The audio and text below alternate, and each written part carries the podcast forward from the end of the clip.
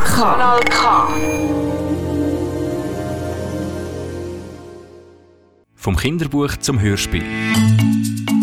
Ein Projekt von der Radioschule Klipp und Klang in Zusammenarbeit mit lokalen Bibliotheken.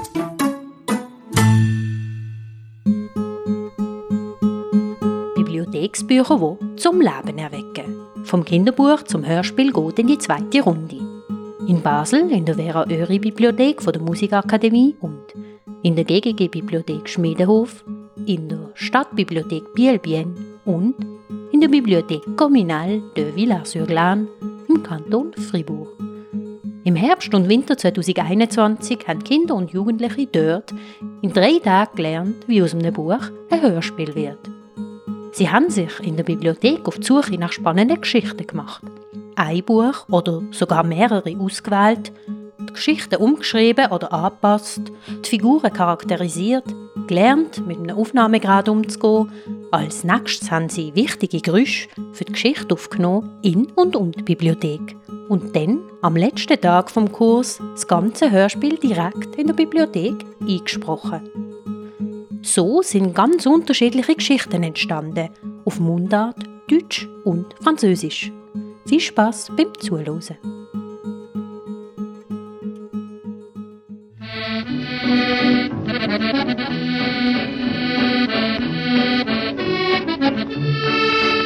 Das Konzert vor der Müs.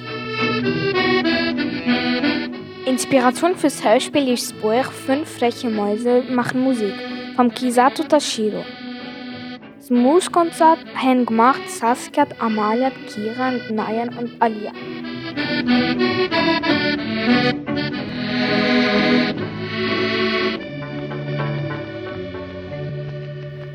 Es ist eine laue Vollmondnacht. Die Mondstrahlen schienen auf die schmale Gasse von Paris. Durch die Straße hört man den Klang von einer einzelnen Blockflöte. Aber so wunderschön, dass jeder, der den Klang hört, nicht widerstehen kann. Kurz stehen bleiben, innehalten und einfach zuhören. Auch drei kleine Müs hören ein kleines Kellerfenster Melodie. Wow, das ist aber eine wunderschöne Melodie. Jo, woher kommt die acht? Die drei Müs, Jeffrey, Joe und Clara, kommen flink aufs Trottoir. Der Joe sagt, Ich glaube, die Musik kommt von dort hinten. In die richtige ist doch der Park. antwortet Jeffrey. Geschwind rennen die drei Müs in Richtung Park. Dort angekommen, folgen sie der immer lauter werdenden Musik bis zum Teich. Ich sehe gar nichts. Die Pflanzen sind viel zu hoch. Hm, gibt's noch mehr Durchgang? Komm, wir probieren es mal bei dem Schilf. Plötzlich stehen die drei Müs vor einem Schildchen. Heute Abend das musizierende Wunder, einmalig in Paris und nur heute Abend. Die Froschflötistin Mia Lisa aus New York. Erleben Sie das Ausnahmetalent bei Vollmond. Zutritt nur für Frösche. Oh nein! meinte Jeffrey enttäuscht und der Joe sagt, Hey, nein, das ist denn fies. Komm, wir gehen doch einfach durchs Schilf. Wir decken uns Bett mit grünen Blättern zu. Das fällt nicht auf. sie schleichen näher und näher und erblicken den talentierten Frosch mit dem Teich auf einem Seerosenblatt. Der Mond scheint direkt auf die Mia Lisa und die Melodie entfaltet sich im ganzen Park.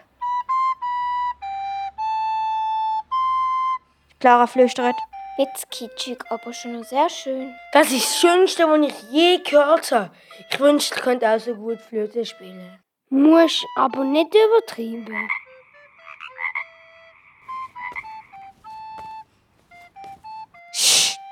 Salbusch! Ihr solltet still sein. der Frosch kommt zu den drei Müs und sagt, Was? Ihr seid ja nicht mal frisch. Könnt ihr nicht lesen? Was macht ihr überhaupt da? Verschreckt ziehen sich die drei Müs ins Schilf zurück. Sie laufen heim, wo nachher alle im Keller in ihres Nest liegen, sagt der Joe. Ach, wenn ich doch auch so schön Flöte könnte spielen.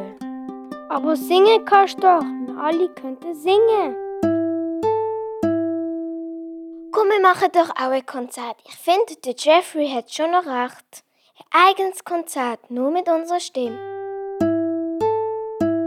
Und gerade am nächsten Tag fängt sie an planen. Und wo wollen wir denn das Konzert veranstalten? Der Jeffrey antwortet. Am schönsten fand ich es auf dem Eiffelturm. Ganz oben, sagt Clara erschrocken. Ich habe das erst gerade nachgeschaut. Es sind 1652 Stege. Wie kommt man denn dort rauf? Es geht ein Gelift. Wir fahren einfach dort mit, mit allen Touris. Finde ich gut. Mal wieder ein Ausflug. Bitte Abwechslung schadet nie. Gesagt, gemacht. Schon am nächsten Morgen fangen sie mit der Vorbereitung an. Die drei Müs sind sehr musikalisch. Das ganze Repertoire den sie vorbereiten. Ein paar Tage später sind sie soweit. So, jetzt fehlen nur noch Plakatli.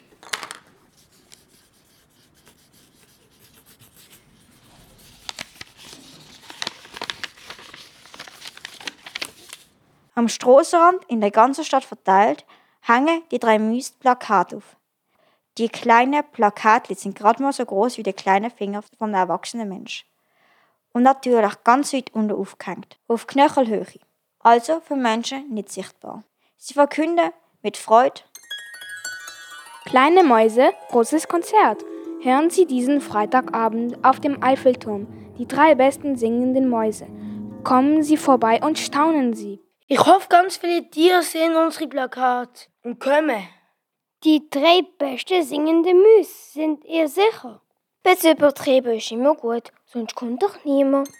Es ist da oben vom Konzert. Die drei Müs sind sehr aufgeregt und schauen durch den bastelten Vorhang ins Publikum. Schau mal, dort sind auch unsere Freunde und Verwandte. Und es hat aber auch ein paar Eichhörnchen. Ein paar Vögel landen gerade auf dem Geländer. Und sogar Affle schwingen sich von Stange zu Stange. My pony is over the ocean. The ocean. My pony is over the sea. My pony is over the ocean. The ocean. Oh, bring back my pony to me, to me. Oh, bring Während dem Gesang kommen noch ein paar Neugestalten dazu. Es sind ein paar Frösche, die die letzten Steigetritte aufhüpfen. over the ocean. The ocean. Oh, bring back my pony to me, to me. Bring back, to me, to me. Bring back, bring back. Oh, bring back my pony to me. Nice! Bravo! Nach dem Konzert kommt Flötistin Mia Lisa zu den drei Müs und sagt, Hey, ich bin begeistert. Das ist so ein schönes Konzert gesehen. ein anderer Frosch kommt dazu und sagt, Ihr seid doch beim Konzert von der Mia Lisa gesehen. Genau. Ich hätte jetzt Lust, dass wir gerade noch ein bisschen weitermachen. Ich würde gerne mit euch weiter musizieren. Ja klar, komm, hast du deine Flöte dabei? Mia Lisa nickt und sie kommt auf die Bühne rauf. Und jetzt als Zugabe Champs-Élysées. Und es begleitet Mia Lisa, Flötistin aus New York. Eins, zwei, drei, vier. Je me baladais sur l'avenue, le cœur ouvert à l'inconnu. J'avais envie de dire bonjour à n'importe qui, n'importe qui, et c'est fut toi. Die sind begeistert und plötzlich nimmt der kleine Frosch auch eine Flöte für und traut sich mitspielen.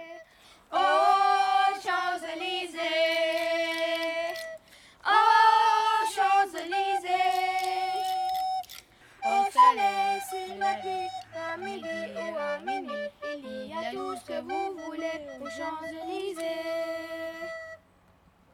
Das war das Hörspiel, gsi, das Konzert von der Müs. Saskia als Erzählerin, Amalia als Clara, Kiran als Joe, Nayan als Jeffrey und Alia als Mia Lisa. Das Hörspiel ist in der Vera Ori Bibliothek von der Musikakademie Basel entstanden, im Herbst 2021. Danke fürs Zuhören. Tschüss. Ciao. Ciao.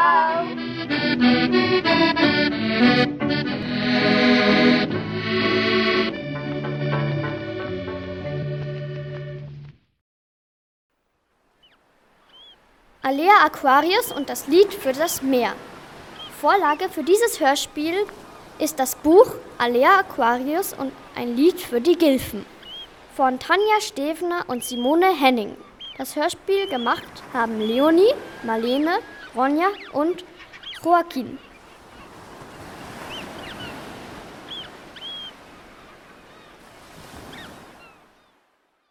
Alea ist ein zwölfjähriges Meermädchen. Sie ist in zwei Welten zu Hause, im Meer und an Land. Sie fühlt sich vom Meer magisch angezogen. Sie hat vier Abenteuerfreunde. Lennox Scorpio, Benjamin Libra, Samuel Draco und Tess Taurus. Sie leben alle zusammen, alleine, ohne Erwachsene, auf ihrem großen Schiff, der Crucis.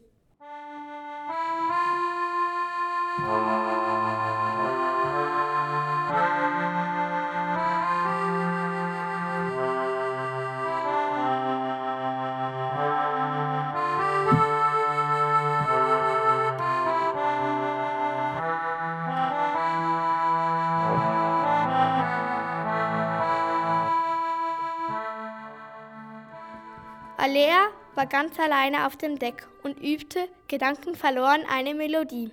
Da polterte es unter Deck. Die Tür flog schwungvoll auf und ihre vier Freunde stimmten aufs Deck. Ahoi, Alea! Wir haben deine Melodie gehört. Sie klingt so schön. Das war doch ein guter Anfang für unser Lied. Ja, wir wollten doch heute ein Lied schreiben. Kommt, lasst uns endlich anfangen. Gute Idee, wir haben schon genug gequatscht. One, two, one, two, three, four.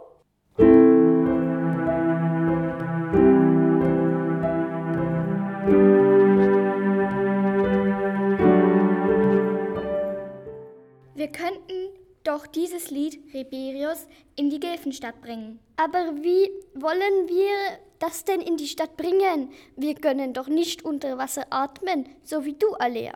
Und singen können wir unter Wasser erst recht nicht. Alea, du könntest doch eine Findefinja fragen. Die weiß bestimmt, wie wir das Lied runterbringen können. Das ist wirklich eine gute Idee, Lennox. Aber am besten, wir machen das Lied erstmal fertig. Alea, spiel doch noch mal die Melodie von vorhin. Bat Lennox sie. Das klang wie ein guter Anfang. Das fand Alea auch.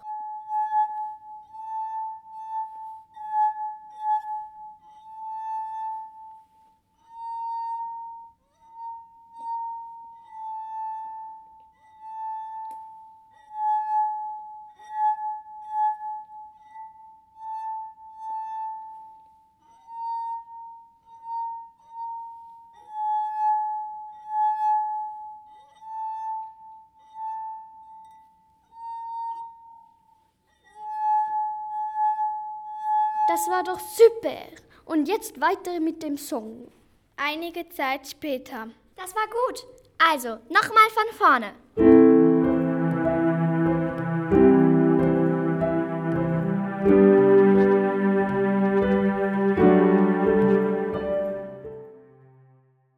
Wie wäre es, wenn ich jetzt die Findefinja frage? Gute Idee!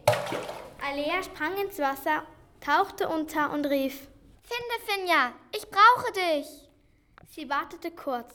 Hinter ihr erklang eine zarte Stimme. Es war die magische Findefinja. Ich bin gekommen. Danke, dass du gekommen bist. Ich habe eine Frage. Stell mir keine Fragen. Oh, ich meine einen Auftrag. Ich möchte dich damit beauftragen, dass du mich zu etwas oder jemandem führst, das mir helfen kann, ein Lied in die Gilfenstadt zu bringen. Oh, ein Lied. Ich habe so lange kein Lied mehr gehört. Kannst du nicht vielleicht... Oh, das tut mir leid. Aber jetzt habe ich wirklich keine Zeit. Bitte bring mich zu dem, worum ich dich gebeten habe, ja? Gut, ich werde suchen gehen. Ich bin eine Findefinja. Mit einem Male schoss die Findefinja los und Alea schwamm ihr hinterher. Plötzlich blieb die Findefinja abrupt stehen. Alea fragte: Was ist los? Ich habe gefunden, was du gesucht hast. Wirklich? fragte Alea. Die Finja zeigte mit einer ihrer kranken Tentakel nach vorne und verschwand. Auf den ersten Blick sah Alea nur Müll, Algen und ein Schneckenhaus. Alea schwamm näher zum Schneckenhaus. Da tauchte ein runder Kopf auf und zwei lange Fühler. Hallo, bist du der Grund, warum die Findefinja mich hierher geführt hat? Die Schnecke sagte erst gar nichts. Ich bin Alea, Alea Aquarius. Ich bin Laoshi, die große Weisheitsschnecke. Pff, na, du siehst nicht gerade aus wie ein großer Musikkenner. Musik? Oh, ja, stimmt. Ich bin ein großer Nichtsnutzer und zu nichts gebrauchen. Oh nein, das tut mir leid. Das habe ich gar nicht so gemeint. Verzeihst du mir? Hm. Na gut, ist in Ordnung. Was hat dich zu mir geführt? Ich suche etwas, was ein Lied aufnehmen und in die Gilfenstadt bringen kann. Oh, ein Lied. Aber in die Gilfenstadt komme ich nicht mit. Also, kannst du mir helfen? Ja, ich glaube, ich hab da was für dich. Laoshi zog sich in sein Häuschen zurück und legte fünf wunderschöne Muscheln auf den sandigen Boden. Du darfst dir eine Ledermuschel aussuchen, Alea. Oh, die gefallen mir aber sehr. Sie nahm sich eine schillernde Muschel und zeigte sie Laoshi. Ich nehme diese. Ist das in Ordnung? Nimm sie mit. Ich werde mich freuen, wenn ich das Lied auch mal anhören kann. Willst du nicht auch unser Lied hören? Komm doch mit auf unser Schiff. Was für ein Schiff? Mit meinen Freunden lebe ich auf diesem Schiff da oben. Alea zeigte nach oben. Menschen? Oh nein. Laoshi zog sich in sein Häuschen zurück. Alea redete lange auf ihn ein. Nach einer Ewigkeit erst streckte Laoshi den Kopf langsam, sehr langsam wieder heraus. Oh, du bist ja immer noch da. Fürchte dich nicht von meinen Freunden. Sie sind Menschen des Meeres. Sie lieben es, so sehr wie ich. Na gut, aber ihr müsst die Augen schließen, wenn ich an Deck komme. Okay, komm. Wir tauchen hoch zum Schiff. Alea erklärte ihren Freunden alles. Sie schlossen die Augen und spielten los.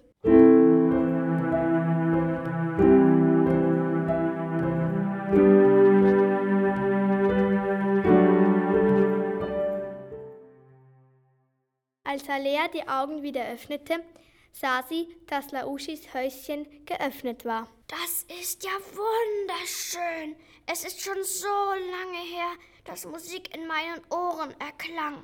Ich habe alles auf die Muschel übertragen. Oh, toll! Jetzt kann ich das Lied den Gilfen bringen. Ich komme mit, sagte Lennox. Lennox zog sich den Neoprenanzug an und sprang ins Wasser. Finde, Finja, ich brauche dich. Da kam eine helle, leuchtende türkise Findefinja wie ein Pfeil auf sie zugeschossen. Ich bin gekommen. Was für einen Auftrag hast du für mich? Wir wollen in die Gilfenstadt zu Reberius. Folgt mir! Alea, Lennox und die Findefinja schwammen los und kamen an einen Felsen. Die Findefinja schwamm zielsicher zu einer Stelle am Felsen und drückte auf einen verborgenen Knopf. Ein Stück Felsen schob sich zur Seite. Sie schwammen zu dritt hindurch. Die Finderfinja warnte sie. Es wird gleich sehr dunkel, also passt auf. Und dann kam es. Es wurde stockdunkel. Alea sah viele echten Augen. Sie waren alle auf sie gerichtet. Und plötzlich wurde es sehr hell. Sie sah, dass die Finderfinja auf eine Art Lichtschalter gedrückt hatte. Die Gilfen blinzelten in das grelle Licht. Da trat ein besonders alter Gilf hervor. Als er Alea sah, fragte er: Oh, wie schön, dich wiederzusehen. Reberius, hallo! Ich habe ein Geschenk für dich und die anderen Gilfen. Alea überreichte das Geschenk Reberius und sagte: Ich hoffe, ihr habt einen, einen Automaten oder so etwas für die Musikmuschel. Ja, natürlich haben wir dafür einen Automaten. Reberius schwamm zu einem großen Gerät und steckte die Musikmuschel auf einen Halter. Einen Moment lang passierte gar nichts. Dann erklang die Musik und alle fingen an zu wippen, fröhlich zu tanzen und waren glücklich. Es war ein großes Fest unter dem Meeresgrund. Ende. Das war das Hörspiel Alea Aquarius und das Lied für das Meer. In den Rollen Leonie als Erzählerin und Reberius, Marlene als Alea, Sami und die Findefinjas, Bonja als Tess, Lennox und Laushi und Joachim als Ben. Dieses Hörspiel ist in der Stadtbibliothek Biel entstanden, im Herbst 2021. Danke fürs Zuhören.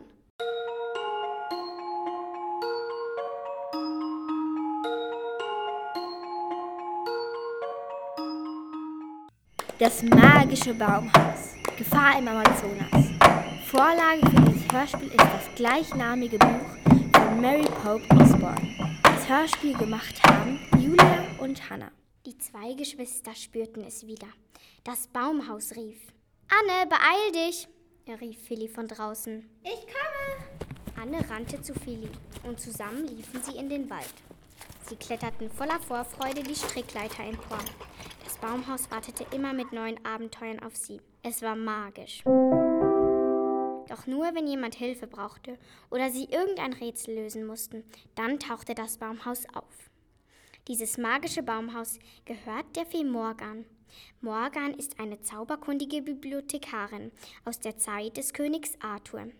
Wenn Anne und Philly an einen Ort reisen müssen, brauchen sie nur auf ein Bild oder ein Buch dieses Ortes zu zeigen und sich dorthin zu wünschen. Welches Abenteuer würde sie wohl heute erwarten? In der letzten Mission haben sie erfahren, dass Morgan verzaubert ist. Um sie wieder zu erlösen, müssen die beiden vier bestimmte Gegenstände finden. Den ersten Gegenstand haben sie bereits im alten Japan gefunden, einen Mondstein. Anne war bereits oben angekommen und wartete ungeduldig auf Feli. Wo bleibst du? rief Anna aus dem Baumhaus runter. Ja, ich bin gleich da, rief Feli, die schon fast ganz oben war. Als sie ins Baumhaus trat, kam ihr ein rosafarbener Strumpf entgegen. Hilfe, was ist das? fragte Feli etwas verängstigt. Anne fing an zu lachen und hob den zappelnden Strumpf auf. das ist Mimi. Ich habe ihr gestern ein kleines Bett in der Socke gemacht. Ein kleines Mäuschen lugte aus der Öffnung des Strumpfes. Anne ließ Mimi in ihrer Jackentasche Platz nehmen. Schau, dort liegt ein offenes Buch, sagte Philly. Sie lief zum Buch und hob es auf. Ein Bild vom Amazonas war abgebildet. Dort müssen wir wohl das zweite Ding finden. Na dann nichts wie los, rief Philly, die schon dabei war, sie dorthin zu wünschen. Ich wünschte, wir wären dort. Wind kam auf. Das Baumhaus fing an, sich zu drehen. Immer schneller und schneller. Dann war alles still. Totenstill. Anne schaute aus dem Fenster. Die beiden Geschwister kletterten runter. Puh, ganz schön hoch, flüsterte Anne. Unten angekommen, liefen sie vorsichtig durch den Dschungel. Da hörten sie ein Rascheln. Von hinten rannte eine riesengroße Ameisenherde auf sie zu. Was? Wie? Wo? Renn! Wohin denn? Renn einfach! Und die beiden rannten mitten in die Wildnis des Amazonas. Ich, ich kann nicht mehr, rief Anne. Schau doch, antwortete Feli. Dort treibt ein großer Baumstamm am Flussufer. Ohne zu überlegen, rannten die beiden zum pflanzenbewachsenen Fluss. Das sieht aus wie ein Kanu, überlegte Anne laut.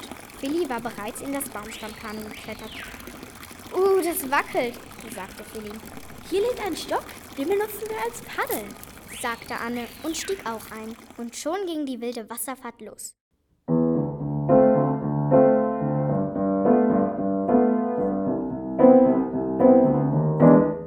Hui, Philly griff nach einer Liane. Ah, das ist ja eine Schlange! Die Schlange fiel ins Wasser und machte sich davon. Da hörten sie ein Kreischen. Die Geschwister fuhren herum. Puh, es ist nur ein Affe. Doch der Affe griff nach einer Frucht und warf sie in Richtung Kanu. Pass auf, Anne! Die Frucht verfehlte haarscharf Annes Schulter. Ui, war das knapp, sagte Anne erleichtert. Doch der Affe sah ganz und gar nicht so aus, als ob er jetzt aufhören würde. Im Gegenteil, er kreischte laut und griff nach der nächsten Frucht. Hör auf! schrie Anne den Affen an. Philly fing die Frucht und warf sie zurück. Der Affe machte sich beleidigt davon. Philly, wir sollten wohl langsam zurück. Du hast recht, Anne. Wir sollten uns auf den Weg machen. Ich steuere das Kanu ans Ufer. Mit letzter Kraft stiegen sie aus und plumpsten ins Gras. Das war so anstrengend. Und aufregend, meinten beide erschöpft. Oh nein, jetzt fängt es an zu tröpfeln, rief Anne. Und aus dem Tröpfeln wurde ein starker Regen. Die beiden rannten in eine Richtung, jede in eine andere. Halt! schrie Anne. Wo gehen wir durch? Keine Ahnung, rief Billy zurück. Wir haben uns verlaufen. Mimi schaute aus der Jackentasche von Anne hervor. Mimi? Mimi! Anne ließ die kleine Maus auf den Boden. Mimi zeigte ihnen den Weg. Als sie die Strickleiter erreichten, seufzten sie auf. Ich bin so froh, das Baumhaus zu sehen, rief Anne und rannte auf das Baumhaus zu. Ich auch. Die beiden kletterten in 0, nichts hoch. Oben angekommen, blieb ihnen fast das Herz stehen. Der A Affe, stotterte Anne. Doch der Affe legte eine Frucht auf den Boden, zwinkerte den beiden zu und verschwand zwischen den Bäumen. Anne hob die Frucht auf und schnupperte an ihr. Meines Erachtens ist es eine Mango. Stimmt genau, sagte Philly. Das ist es. Die Mango. Sie ist das zweite Ding. Und mit Erfolg wünschten sie sich nun nach Hause. Das war das Hörspiel, das magische Baumhaus, Gefahr im Amazonas. In den Rollen Hannah als Anne und Mimi, Julia als Philly und Erzählerin. Dieses Hörspiel ist in der Stadtbibliothek Biel entstanden, im Herbst 2021. Danke fürs Zuhören.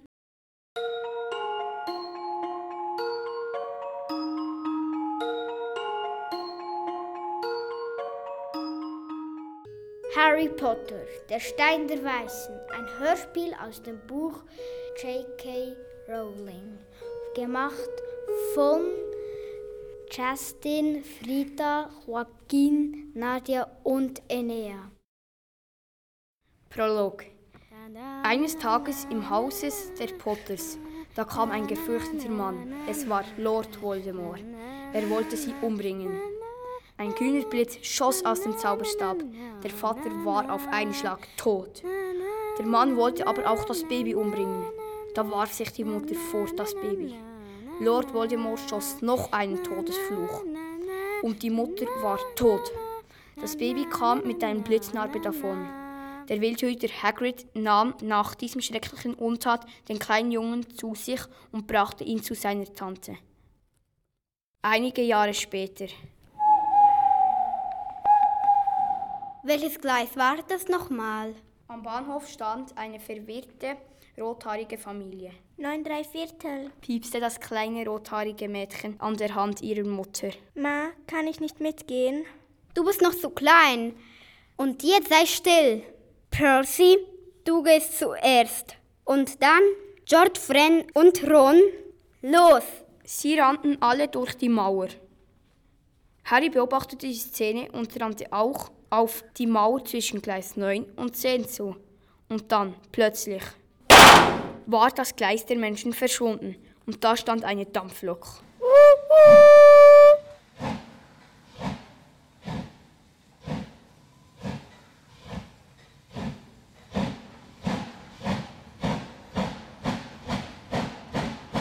Im Zug. Harry suchte sich ein leeres Abteil und setzte sich hin. Kaum ging die Tür zu, ging sie wieder auf. Ist der Platz hier noch frei? Ron Weasley kam herein. Ah, setz dich doch. Harry freute sich. Soll ich dir was zeigen? Ich kann meine Ratte gelb zaubern, sagte Ron. Ja, klar. In dem Moment öffnete sich die Tür und ein Mädchen kam rein. Habt ihr hier eine Kröte gesehen? fragte sie. Nein, Nein wieso? fragten die beiden zurück. Na, ein Junge hat anscheinend seine Kröte verloren. Oh, deine Brille ist ja kaputt. Dann sah das Mädchen Harrys Narbe. Ach du meine Güte, du bist ja Harry Potter. Ich bin Hermine Granger. Oh, stimmt, deine Brille. Oculus Reparo. Und jetzt solltet ihr langsam eure Umhänge anziehen. Wir werden demnächst ankommen. Auf dem Weg zur Schule. Als sie ankamen, stiegen sie in Bötchen und fuhren mit den Bötchen in die Zauberschule Hogwarts. Dort wurden sie in Empfang genommen und an Tischen geführt. Da schwebt ein sprechender Hut. Der sprechende Hut rief die Kinder nach vorne und verteilte sie auf die vier Schulen: Gryffindor, Hufflepuff, Ravenclaw und Slytherin. Ihr denkt, ich bin ein alter Hut, mein Aussehen ist gar nicht gut, dafür bin ich der schlauste aller Hüte und ist's nicht wahr, so fress ich mich durch meine Güte, alle Zylinder schicken Kappen sind dagegen mich. Doch nur Jammerlappen. Ich weiß in Hogwarts am besten Bescheid und bin für jeden Schadel bereit. Setz mich nur auf, ich sage euch genau, wohin ihr gehört, denn ich bin schlau. Vielleicht seid ihr Gryffindors, sagt euren alter Hut, denn dort reagieren, wie man weiß, Tapferkeit und Mut. In Hufflepuff dagegen ist man gerecht und treu und man hilft dem anderen, wo man kann und hat vor den Arbeiten keine Scheu. Bist du geschwind im Denken, gelehrsam und weise, dann machst du nach Ravenclaw, so wett ich auf die Reise. In Slytherin weiß man noch List und Tücke zu verbinden, doch dafür wirst du hier noch echte Freunde finden. Nun los, so setz mich auf, nur Mut habt, nur Vertrauen zum sprechenden Hut.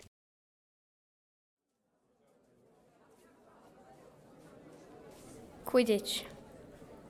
Harry war aufgeregt. Es war sein erstes Quidditch-Spiel gegen Slytherin. Angst, Potter? fragte eine vertraute Stimme. Es war Oliver Wood. Ja, etwas? antwortete Harry. Alle Spieler flogen aufs Spielfeld und das Spiel begann. Ja, das erste Tor für Gryffindor, kommentierte der Moderator. Harry sah den Schnatz, doch der andere Sucher sah ihn auch. Ein Kopf an Kopf rennen! Es ging im Sturzflug hinunter. Der Sucher von Slytherin stieg wieder hoch. Doch Harry hatte plötzlich keine Kontrolle mehr über den Besen. Ron, was ist mit Harrys Besen? erschrak Hermine. Sie ging zu Snape und zündete seinen Umhang an. Harry kam wieder auf den Besen und schürte sich auf den Schnatz und fiel auf den Boden. Ist ihm schlecht? fragte Hagrid. Harry spuckte etwas aus. Es war der Schnatz. And his name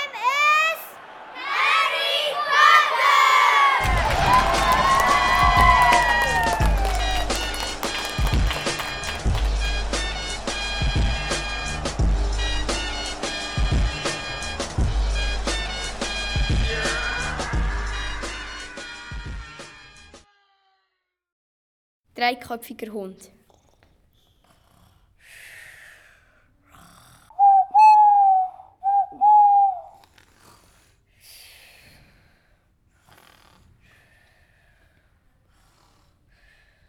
Kurz vor Mitternacht. Harry, Ron und Hermine lagen im Bett. Harry schlich sich aus dem Bett und rüttelte Ron wach. Komm schon, Ron, steh auf. Was ist?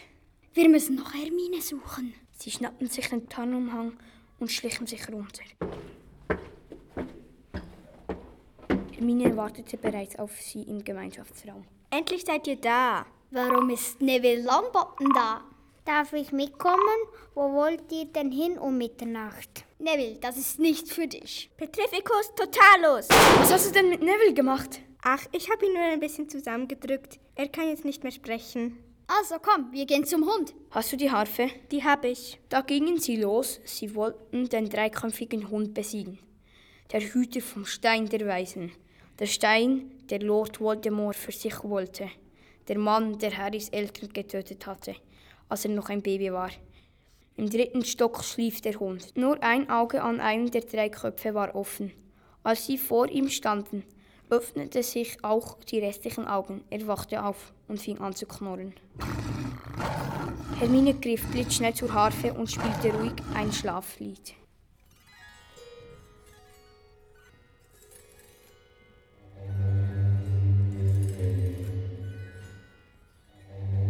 Der furchteinflößende Hund fiel in den Schlaf.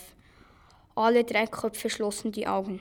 Kommt schnell vorbei, bevor er wieder aufwacht. Da ist eine Falltür.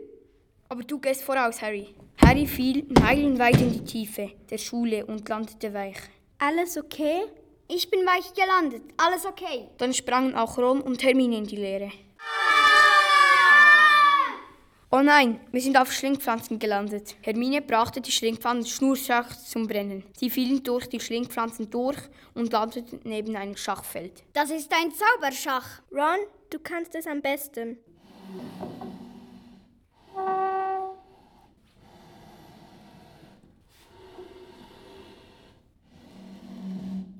Eine große Herausforderung. Mit Hilfe von Harry schaffte er es aber doch. Da führte eine lange Treppe in einen großen Saal runter und dort erwartete sie Lord Voldemort. Gib mir den Stein, Potter! Den kriegst du niemals! Harry legte seine Hände um Lord Voldemorts Gesicht und verbrannte sein ganzes Gesicht. Als er ihn losließ, fiel Harry in Ohnmacht. Als er die Augen öffnete, lag er im Krankenflügel.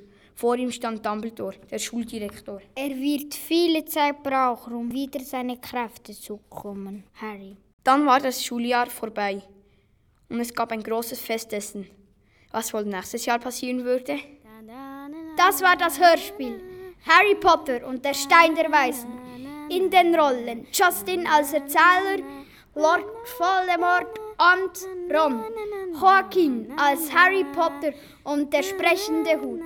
Frida als Hermine und Ginny, Enea als Dumbledore, Hagrid, Oliver Wood, Neville Longbottom und Moderator, Nadia als Mutter und Harfenspielerin. Dieses Hörspiel ist in der Stadtbibliothek Biel entstanden im Herbst 2021. Danke fürs Zuhören. Kanal K. Kanal K. Der Brunnen des wahren Glücks. Vorlage für dieses Hörspiel ist eine Erzählung aus dem Buch Die Märchen von Beadle dem Barden von J.K. Rowling. Der Brunnen des wahren Glücks ist ein Hörspiel von Reva, Miriam, Cendana, Beatrice und Melanie. Der Brunnen des wahren Glücks. Hoch auf einem Hügel liegt ein verzauberter Garten. Dieser Garten ist umgeben von hohen Mauern und geschützt durch starke Magie.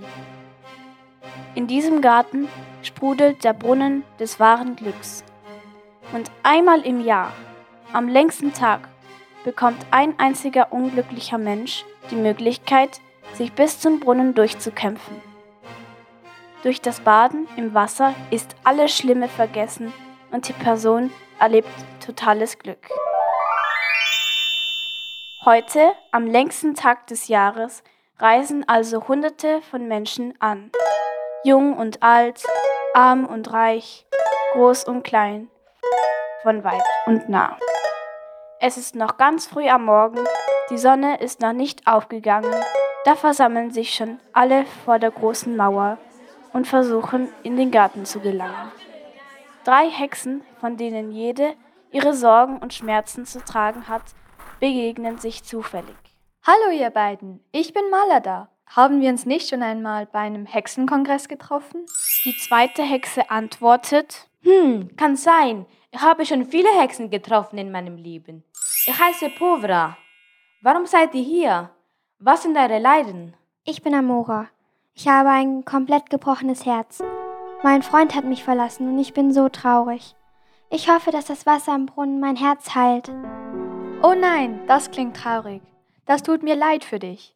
Malada erzählt, ich habe auch Schmerzen. Ich leide unter einer Krankheit, die niemand heilen kann. Ich habe alle Heilmittel probiert und habe alle Hexenärztinnen besucht.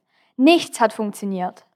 Der Brunnen ist meine letzte Möglichkeit. Und was ist mit dir, Povra? Eure Geschichten klingen wirklich sehr schlimm und traurig. Bei mir ist es ein wenig anders. Mir wurde alles, was ich hatte, gestohlen. Sogar mein Zauberstab. Und ihr wisst ja, wie schlimm das für eine Hexe ist. Malada sagt, alle unsere Situationen sind hoffnungslos. Was hält ihr davon, wenn wir uns zusammentun und es gemeinsam versuchen? Das ist wirklich eine gute Idee. Wir haben es alle drei verdient, glücklich zu werden. Ich bin auch einverstanden. Hexen sollten zusammenhalten. Mit dem ersten Sonnenstrahl öffnet sich die Mauer einen klitzekleinen Spalt weit. Alle wartenden Menschen stürmen gleichzeitig zum Garten. Doch plötzlich erscheinen riesige Schlingpflanzen und umschließen die Glückssuchenden.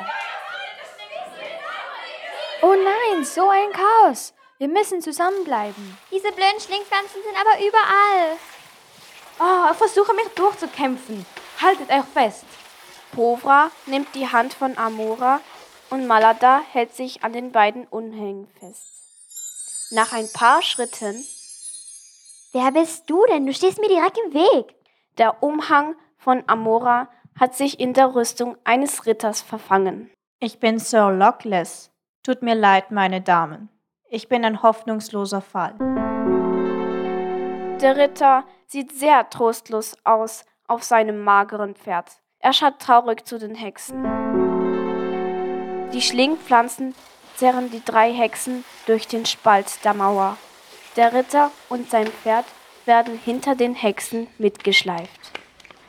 Nun schließt sich das Tor hinter ihnen. Alle anderen Menschen bleiben draußen und müssen es nächstes Jahr wieder versuchen.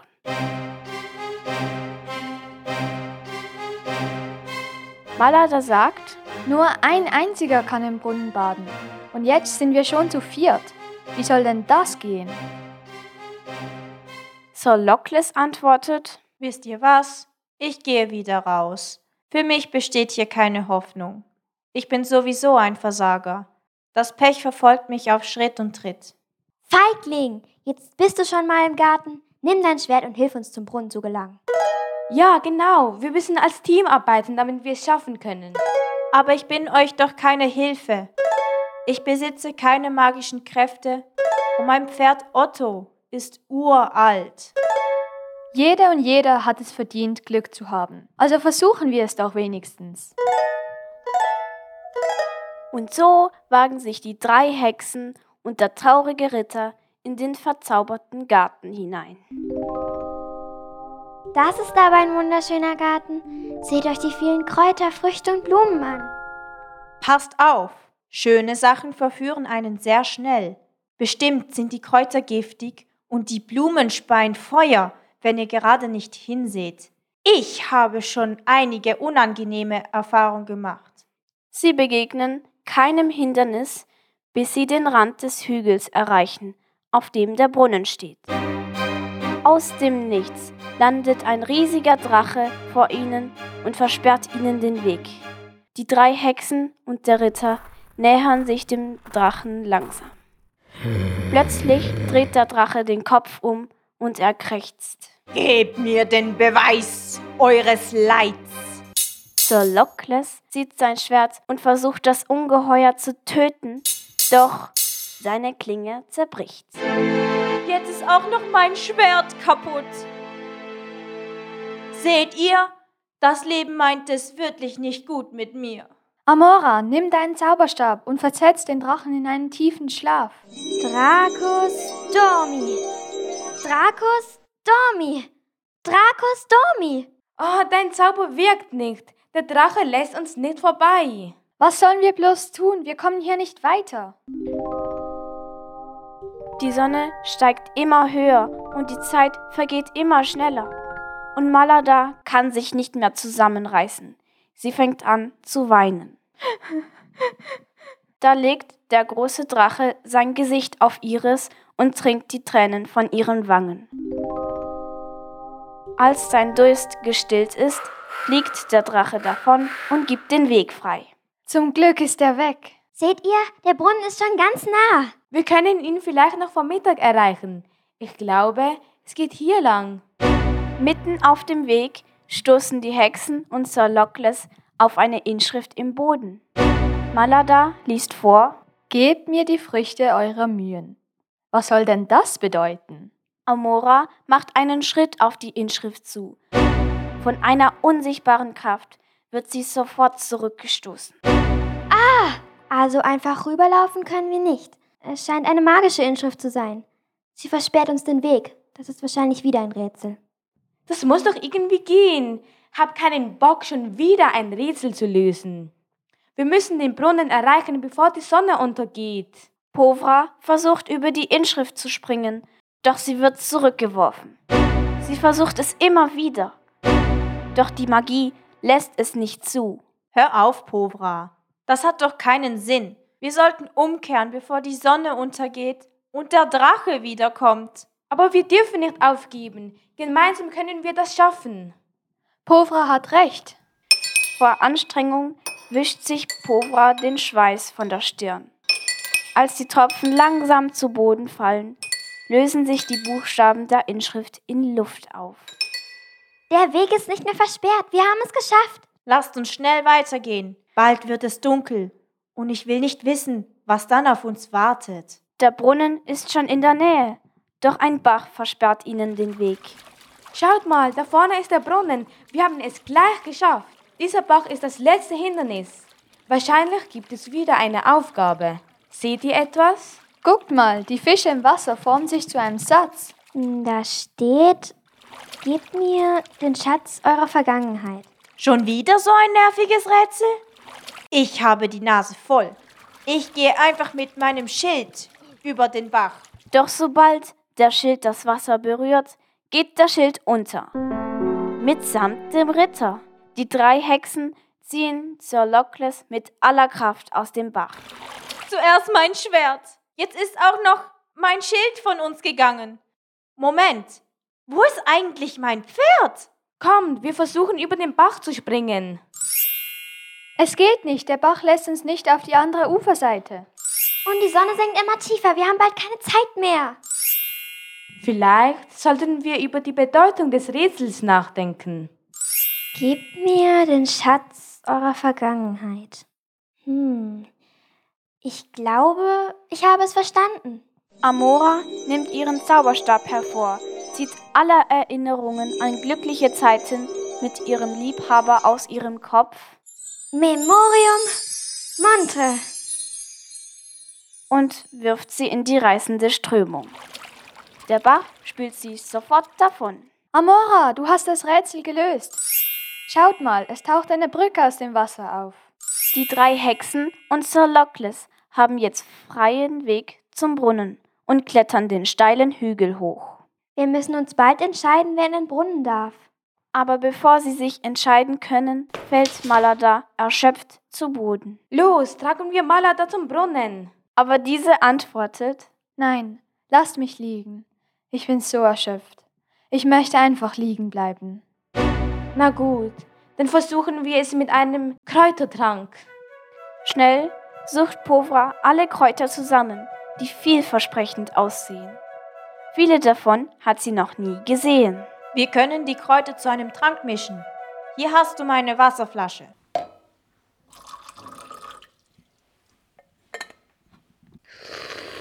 Sobald sie Malada den Trank eingeflößt haben, zeigt er schon Wirkung. Kann das sein? Ich fühle mich wie neugeboren. Ich bin geheilt. Ich brauche den Brunnen nicht mehr. Povra, du solltest im Brunnen baden. Aber Povra ist schon ganz in die Kräutersuche vertieft und sagt, auch ich brauche den Brunnen nicht. Wenn ich diese schlimme Krankheit mit den gefundenen Kräutern heilen kann, werde ich bestimmt reich. Lasst also Amora baden. Der Bach hat all meine Sorgen und meinen Liebeskummer fortgeschwemmt. Ich sehe jetzt, dass mein Freund nicht der Richtige für mich war. Ich brauche den Brunnen auch nicht mehr. Sir Lockless, hoffentlich wird dir der Brunnen wieder Lebensfreude geben und dich glücklich machen. Wirklich? Ich? Der traurige Ritter kann sein Glück nicht fassen. Von allen Menschen ist er nun der Auserwählte und klettert vorsichtig in den Brunnen. Gestärkt vor Glück, voller Hoffnung und Selbstbewusstsein steigt er aus dem Brunnen und strahlt übers ganze Gesicht. Wie schon lange nicht mehr. Ich weiß nicht, wann ich mich das letzte Mal so glücklich gefühlt habe. Vielen Dank. Und noch etwas, meine Freunde. Mein Name ist nun nicht mehr Sir Luckless. Nennt mich von nun an Sir Luckful. Haha. Die drei Hexen und der Ritter machen sich Arm in Arm gemeinsam auf den Weg den Hügel hinab. Und alle vier lebten lange und glücklich, und keiner von ihnen erfuhr je, dass das Wasser des Brunnens gar nicht verzaubert war.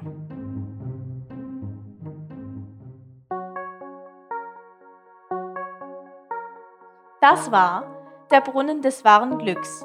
Miriam in der Rolle von Povra, Gendana als Amora, Reva als Malada, Melanie als Ritter Sir Luckless und Beatrice als Erzählerin. Das Hörspiel ist in der GGG Bibliothek Schmiedenhof in Basel entstanden. Im November 2021. Vielen Dank fürs Zuhören.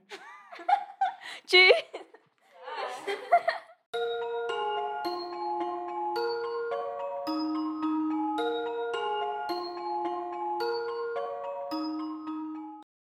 Livre d'enfant à la pièce radiophonique, un projet de l'école radio Clip und Klang en collaboration avec les bibliothèques communales. Calamity Mamie. Et le président Guy Parmelin. Une pièce réalisée par Chloé, Julie, Anaïs, selon l'œuvre d'Arnaud Almeras et de Frédéric Jose. Calamity Mamie.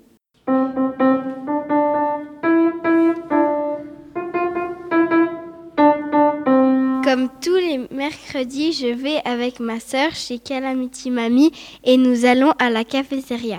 Tous les mercredis, je prends un Coca Zéro. Un Coca Zéro, s'il vous plaît. Encore? dit la serveuse. Oui, j'adore le Coca Zéro. Et pour vous, mademoiselle? Moi, je prends un thé à la menthe, dit Lily. Tu prends du thé à la menthe, Lily? Annonce la serveuse. Ben oui, j'ai le droit, non? dit Lily. Oui, bien sûr que tu as le droit. J'ai jamais dit le contraire. Ah, j'ai cru, dit Lily.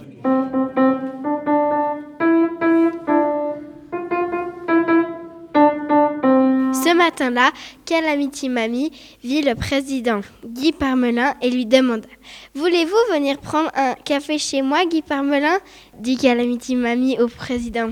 En chemin, Calamity Mamie fait tomber le chapeau de Guy Parmelin dans la boue. Le président dit Oh, quelle calamité Désolé, monsieur le président, je vais tout arranger. Je suis très fâchée. Pardon. Oh, ce n'est pas très grave. Maintenant, venez prendre le café chez moi.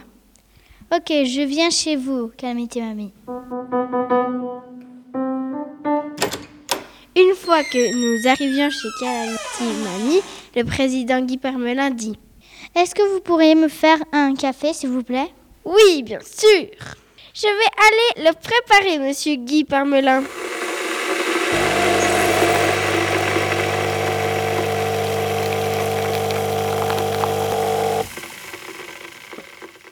Après, elle arriva avec le café et le fait tomber sur la veste du président.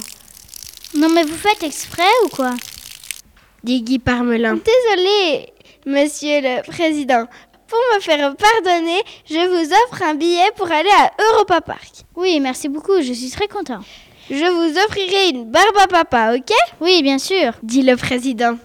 Je suis heureux.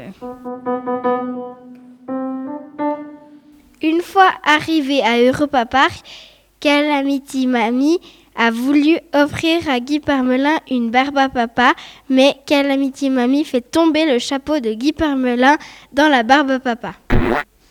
Non mais vous êtes vraiment bête, madame. J'en ai marre de vous, Calamity Mamie. Je veux rentrer chez moi. Madame, je ne veux plus vous voir. Et c'est comme ça que Calamity Mamie ne revut plus jamais le président Guy Parmelin.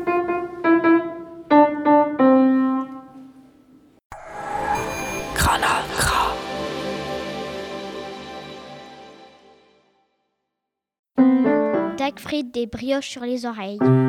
Créé par Anna, Beisa et Mirai. D'après l'œuvre originale d'Agnès Mathieu Daudet et d'Oliver Talek.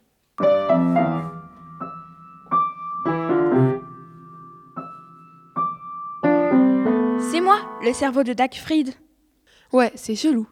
Toutes les filles s'appellent Solveig ou Tomina. La vie de fille viking, c'est pas compliqué.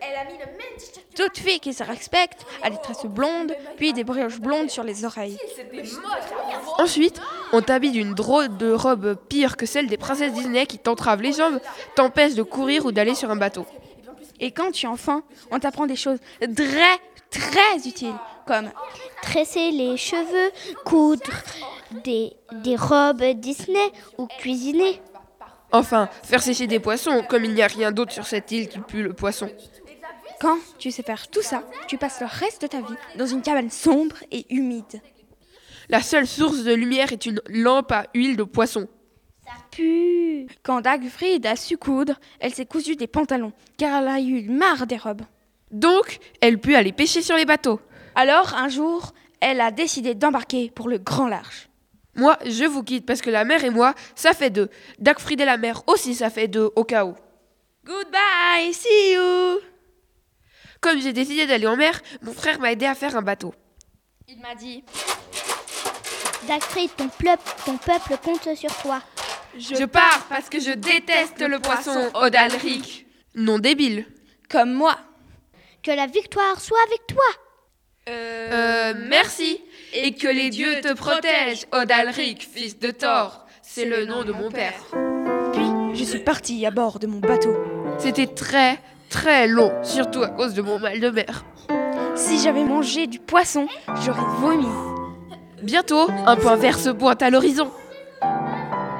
J'ai mis pied sur cette terre nouvelle. Je cria Dag Freeland, je te conquis. J'avais l'impression d'être né Jan Strong. Et là, j'entendis un rire. Mon îlot, déjà habité par des singes, montrez-vous, bande d'indigènes. Pour qui il se prend celui-là là?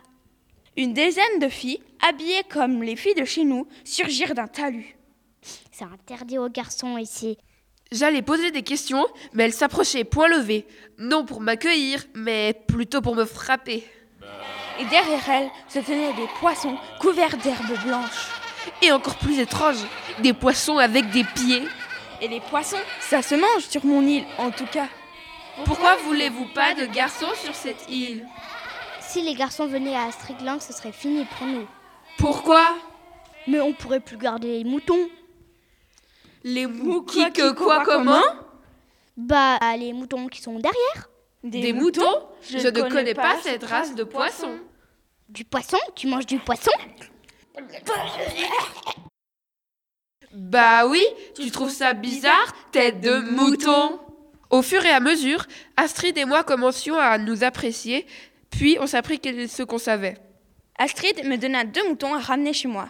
Lorsque j'arriva sur l'île, le chef prit peur en voyant les moutons. Ils m'ont même demandé de changer de prénom. Finalement, Dag Friedland, ça sonne bien, alors j'ai gardé mon prénom. Fin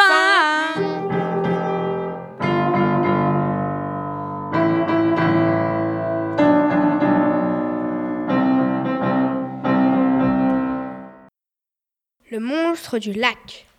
Créé par Damien et Léo. D'après l'œuvre de Emmanuel Trédez et Maude Riemann. Mes premières enquêtes, le monstre du lac. Léo et ses parents et son chien Max vont en vacances en forêt. Ils ont emprunté une cabane dans les arbres pour deux jours avec deux familles.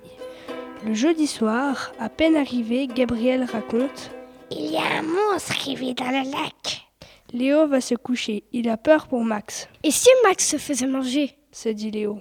Il prend Max dans ses bras et s'endort. Au matin, le garçon va se promener au bord du lac avec son chien. Tout d'un coup, un monstre sort du lac. Léo courut le plus vite, mais le monstre ne le suivait pas. Le monstre prit Max puis s'enfuit. Léo était désespéré. Il rentra dîner chez lui. Il voit Gabriel et dit Mon chien a été attrapé par le monstre. Gabriel dit Je t'avais prévenu de ne pas t'approcher du lac. Mais un monstre, ça n'existe pas, ce n'est pas possible. Léo veut mener l'enquête. Il dit à ses parents Je ne peux pas venir faire la balade avec vous demain au chemin des eaux. Je vais me baigner avec mes amis. Puis il va se coucher. Le lendemain, il va au lac. Il voit que quelqu'un approche. Il se cache derrière un arbre. C'est Gabriel. Il prend un costume de monstre, le même que celui qui a enlevé Max. Alors Léo se jette sur lui. Gabriel veut s'enfuir, mais il se retrouve plaqué au sol. Léo dit Où est mon chien? Il est dans la cabane. Toujours en tenant Gabriel, il va dans la cabane et il trouve Max. Léo dit Oh, comme je suis contente de te revoir, Max. Puis il rentra chez lui.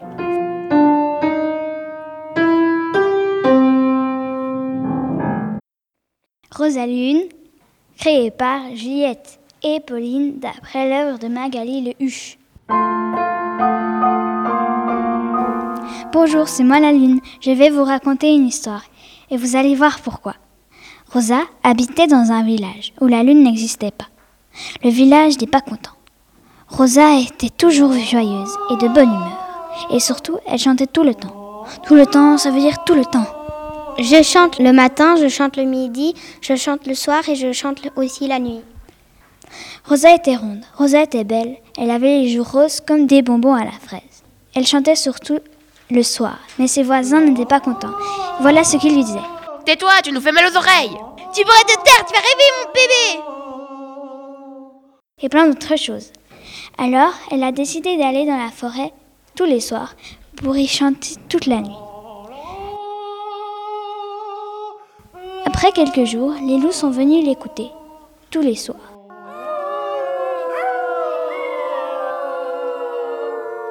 Elle chantait tellement bien que les loups l'écoutaient sans un bruit. Ils aimaient tant l'entendre chanter que quand Rosa décida de retourner au village, tous les loups de la forêt l'accompagnèrent.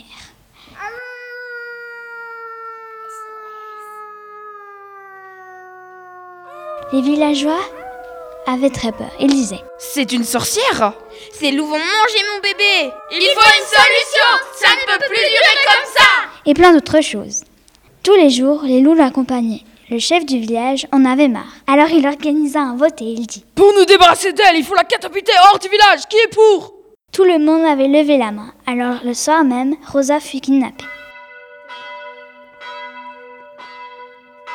Il était minuit et le compte à rebours avait commencé. 10, 9, 8, 7, 6, 5, 4, 3, 2, 1. Rosa est partie comme une fusée dans les airs. Les loups qui avaient tout vu attendirent longtemps que Rosa retombe sur la terre. Mais jamais cela n'arriva. À la place, une boule lumineuse apparut aux côtés des étoiles. Cette boule lumineuse, c'est Rosa. C'est la lune. Et c'est donc moi. C'est une belle nuit étoilée. Je me mettrai bien à chanter.